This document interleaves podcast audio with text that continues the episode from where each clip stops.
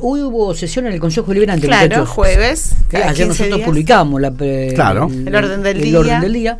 Y estamos en diálogo con el titular del Consejo Deliberante, viceintendente de la ciudad General Pico, Daniel López. Daniel, ¿qué tal? Buen día, ¿cómo le va? ¿Qué tal? Buen día, ¿cómo andás Miguel? A todo el equipo, Alejandra, Matías y a toda ¿Todo tranquilo? ¿Todo bien? ¿Cómo transcurrió la sesión? Todo en orden.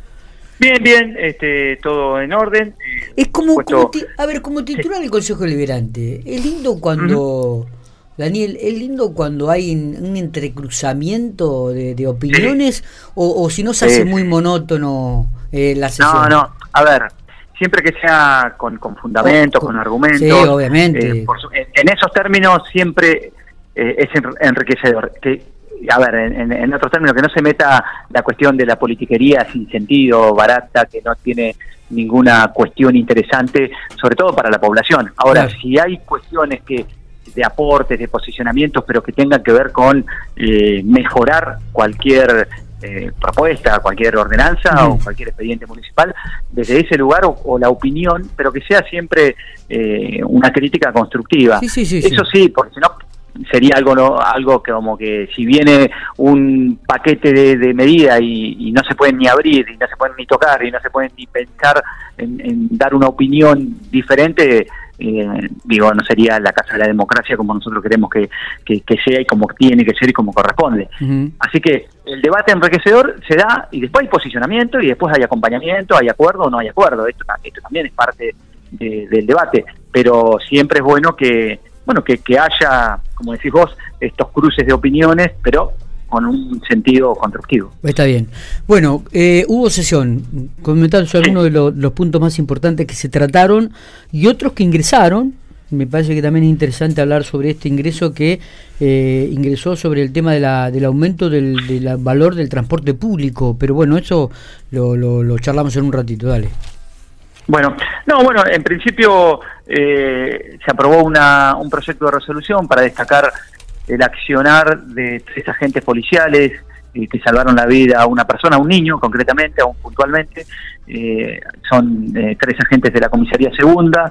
Y lo importante, primero, bueno, por supuesto, eh, lo que lo que llevaron adelante la, tarea de primeros auxilios eh, al niño y que le salvaron la vida, pero también destacar a las fuerzas policiales y la importancia de la capacitación, de la formación y en esto de primeros auxilios que nosotros venimos siempre trabajando y mucho con salud pública en todos los ámbitos, por supuesto que en las fuerzas policiales aún más, pero eh, lo que termina siendo ¿no? es salvar una vida teniendo el conocimiento y estando eh, capacitado para, para hacer reanimación, para hacer primeros auxilios.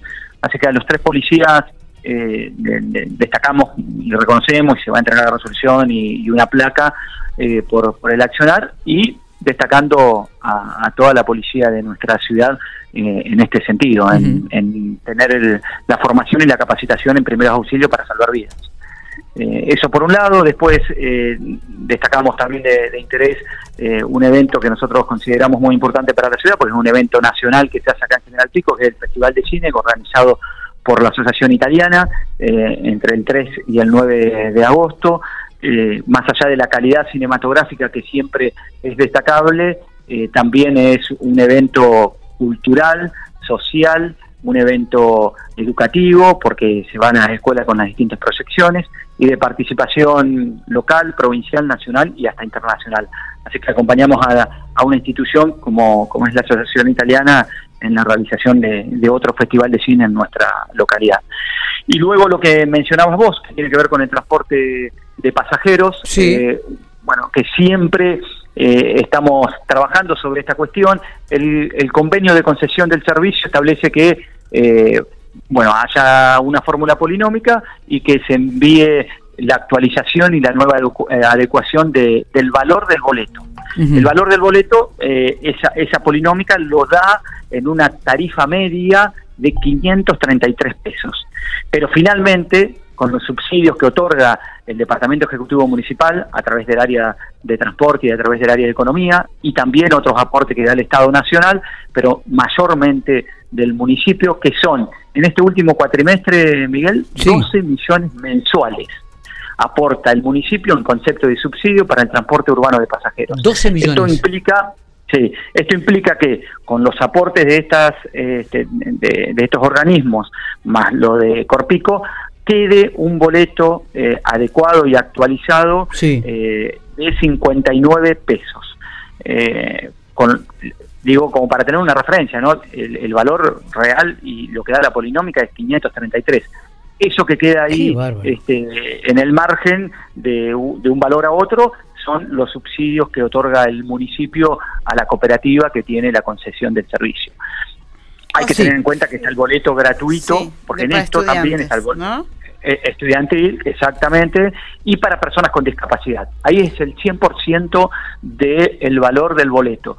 Y después tenemos otros este, que está establecido a nivel nacional y por SUBE también, que es el 59, el 55% del valor este, subsidiado, que es para eh, jubilados, eh, agentes y demás este, personas que también hacen a, un núcleo que eh, no está pagando la totalidad eh, del boleto y que el Estado está presente, se hace cargo y subsidia el valor del, boleto. O sea que Dani, a ver, la polinómica en realidad, digo, para entenderlo, de a 533 pesos, que sería que tendría que ser, tendría que valer el boleto o el aumento ahora, pero con los subsidios y demás, queda en 59 pesos. Exactamente. Ahí está. Sí, así va a ser. Para el común de la gente, entiendo todo lo otro que dijiste, digo, para el común de la gente. Sí, sí, la polinómica daría un valor final para el usuario, para la usuaria de 533 pesos. Con los subsidios que da el Estado municipal y aporte nacional, finalmente va a quedar un boleto para usuario y usuaria de 59 pesos. Este, eh, bueno, eh, eh, esto en realidad también es para que el servicio sea público, ¿no? Estamos hablando de un servicio accesible, de un servicio que la gente lo pueda utilizar y ojalá va en aumento. Esto también lo preguntamos porque eh, la reunión que nosotros este, tenemos y que nos comunican también de todo esto es una comisión evaluadora que establece el convenio de concesión. Bueno, en esa comisión evaluadora, por supuesto que está también lo del boleto, pero hay otras aristas que hay que tener en cuenta, que tiene que ver con los recorridos, que tiene que ver con si se necesitan mayores unidades, que tiene que ver con cómo informamos para que el usuario, el usuario, el ciudadano, la ciudadana utilice más este servicio que, que es este, económico, que es accesible, teniendo en cuenta otros, y que sea práctico también, ¿no? Para eh, los establecimientos educativos, para llevar eh, los eh, las alumnas al, colegio, para los trabajadores, trabajadoras de distintos ámbitos. En eso, por ahí, la frecuencia, las unidades, hay que seguir trabajando para mejorar el servicio. Pero sí es cierto que al ser público el Estado tiene que estar presente y subsidiar. ¿Y tenés el número de personas por día que utilizan el servicio? Mira, eh, aumentó eh, considerablemente y está en un número de 30 mil, un poco más de 30 mil eh, usuarios, usuarias, lo que venía siendo mucho, mucho menor.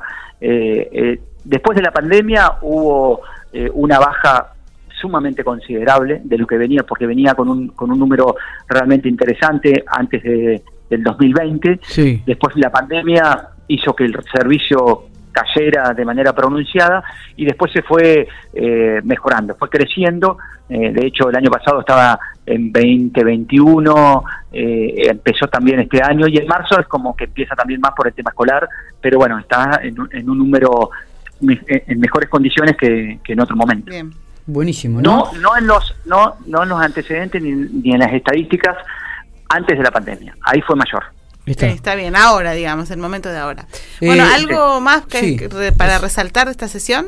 No, bueno, eh, después ingresaron algunos otros expedientes que vamos a, estar este, analizando y evaluando y que tienen que ver con nuevas especies este, arbóreas y nuevos espacios eh, que, que, tiene la ciudad de General Pico como arbolado público y que van a estar protegidos y que tienen que ver con con el cuidado en, la intervención que pueda hacer un particular o que pueda hacer el mismo municipio. Eh, en eso, bueno, van a ser ejemplares únicos y también áreas que son este, masivas, eh, que pueden llegar a, tener como el bosque que está en el Carlos Ver, bueno, ese, ese bosque que es una masa forestal eso va a estar protegido y otras especies que están en distintos lugares de nuestra localidad, que no necesariamente tienen que ser espacios públicos, sino también privados, pero para que no tenga poda, no tenga eh, fumigación, tengan que tener permisos.